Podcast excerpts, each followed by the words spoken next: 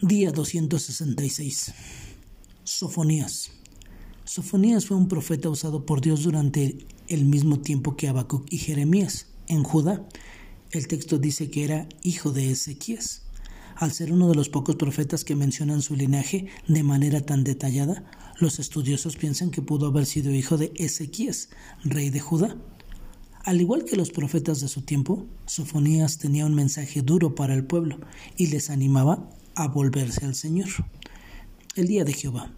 El primer capítulo se centra primordialmente en el juicio de Dios que era inminente debido al declive religioso y moral de la nación. La expresión el día de Jehová o el día del Señor se repite en más ocasiones que en otros libros proféticos, alertando que ese día de juicio llegaría pronto como disciplina por la decadencia espiritual de Judá.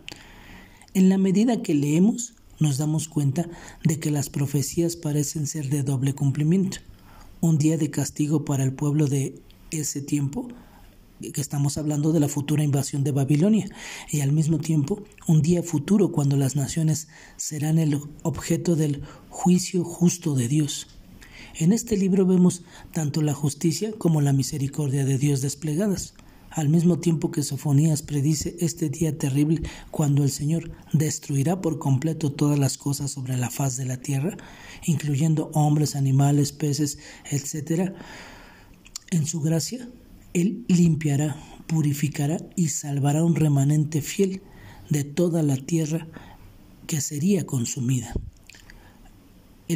la, carta, la segunda carta de Pedro en el capítulo 3 en el verso 10 nos dice, pero el día del Señor vendrá como ladrón, en el cual los cielos pasarán con gran estruendo, y los elementos serán destruidos con fuego intenso, y la tierra y las obras que hay en ella serán quemadas. Sin duda, ese día llegará.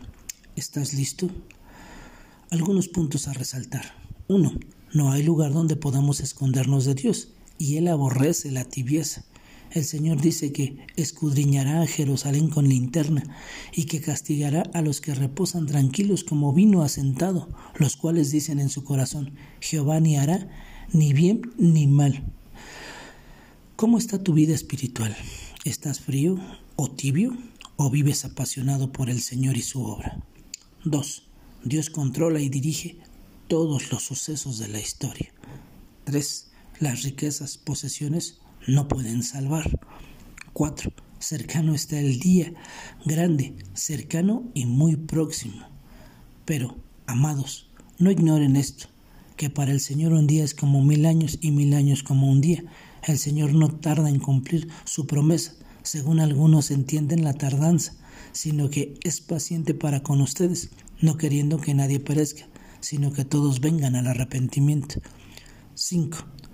Toda arrogancia, orgullo y jactancia humana serán eliminados, y el Señor recompensará a los humildes y mansos que confiaron en Él.